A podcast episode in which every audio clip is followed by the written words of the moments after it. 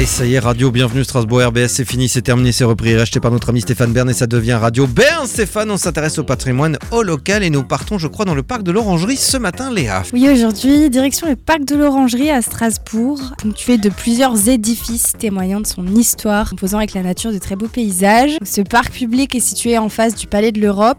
Euh, il est proche des autres institutions européennes dans le quartier de l'Orangerie. Est-ce que vous imaginez à peu près sa superficie Parc de l'Orangerie. Deux hectares C'est plus grand Plus, plus, plus. Cinq hectares Ah, j'étais impressionnée. Plus, 10 hectares Ah ouais plus. Arrête 26 hectares. 26 hectares Oh le jeu Non. d'acteur Ouais. Attends, Ah, on dirait que cette émission Vingt était préparée, c'est hectares. incroyable. Attends, on le refait. on le refait. 26 26 hectares C'est incroyable, ça passe tellement mal.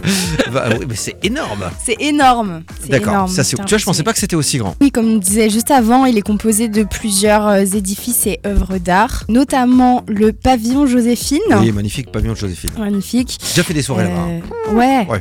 Ah ouais L'architecte Valentin Boudor, Boudor, je sais pas comment ça se dit. Alors, inspecteur général des bâtiments de la ville, élève le bâtiment de l'orangerie entre 1804 et 1807 pour abriter une collection d'orangers. La construction, pardon, pardon devait Oui. également servir de cadre à des fêtes et en souvenir des séjours de l'impératrice Joséphine de Beauharnais à Strasbourg et en particulier de la fête qui lui est donnée en 1809. On le dénomma pavillon Joséphine. Ensuite, il y a le Le Burizel, oui, Buri- exactement. Burizel. Et cette maison, anciennement maison Schwartz, est construite vers 1600 à Molsheim.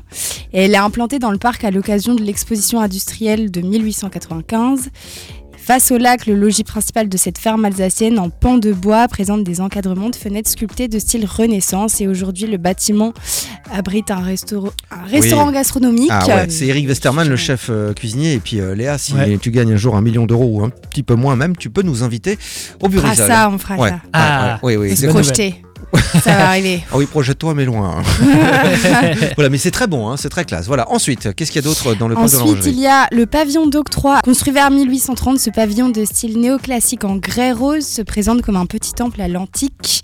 Deux piliers carrés et deux colonnes à chapiteaux supportent un entablement sur lequel figure l'inscription octroi, surmontée d'un fronton triangulaire. Ce bâtiment, situé précédemment en bordure du parc à l'entrée de la ville, était une Oui. perception où l'on prélevait la taxe sur les produits en provenance des faubourgs et d'autres régions de France. Ah, bon Ok. Pour prélever la taxe, Voilà. c'est un bon endroit. Je suis d'accord. le mec qui s'y connaît en taxe. Et il y a aussi le temple d'amour, Oui. donc qui est euh, Qui est un peu au milieu. qui est un peu au ouais. milieu du parc, oui, c'est ça. Et longtemps installé aux abords du parc du Comtade, dans le jardin caméraire, ce kiosque en bois date du début du 19e siècle. Sauvé de la démolition par l'architecte de la ville Robert Will, il l'a installé dans le parc de l'Orangerie en 1958. Donc c'est ouf. D'abord, il était au Euh, parc des Comtades et c'est ensuite ils ça. l'ont déplacé, ils l'ont mis à l'Orangerie. d'accord. Ouais, je ne savais D'ailleurs, pas. je crois que tous les amoureux ont fait une petite photo euh, sous ce truc. Ah, c'est euh, possible, ouais, ouais. euh, non, mais C'est ça- romantique. Oui, c'est romantique, ouais, exactement. Il y a même plein de clips d'artistes locaux qui ont été tournés là-bas. C'est ouf, non Forcément, mais ouais. c'est- c'est ouf. hein, non, mais Après, c'est ouf. c'est très beau. hein. oui, c'est très joli, effectivement, c'est Très joli. C'est un peu kitschouille, quoi. mais C'est un joli, Ah. quoi. peu kitsch, mais Voilà, non, quoi. c'est beau, ouais, on a de la chance. Et, euh, et voilà. Voilà, bah Voilà, à écoute, peu plein de près. choses à dire sur le parc. Oh, Il y a tellement de choses à dire. mais Ouais, Moi, en fait, c'est il y a. j'ai ouais, c'est grandi ça. un peu avec le zoo, j'allais tantôt au zoo quand Ah ouais, j'étais petit d'accord, là-bas. Il y a ouais, le zoo aussi, ouais. Il y avait qu'à plein de faire, trucs, il y avait, il y avait le bowling, euh, voilà, mais le parc de l'Orangerie. Le bowling. Euh, Purée, j'y étais il y a- l'année dernière, je crois, ou il y a deux Il a- ans. Il était un peu bloqué dans le temps, tu sais. C'était un bowling très rétro et ça coûtait vraiment pas cher. C'était ouf. On était impressionnés avec mes potes. Celui de l'Orangerie, parce qu'il Ouais. a fermé, il a réouvert- enfin, je sais plus le, Mais là, où il ça est en en est. travaux, je crois. D'accord, actuellement, euh. Mais quand même 26 hectares, je pensais pas que c'était aussi grand le, le parc de l'Orangerie.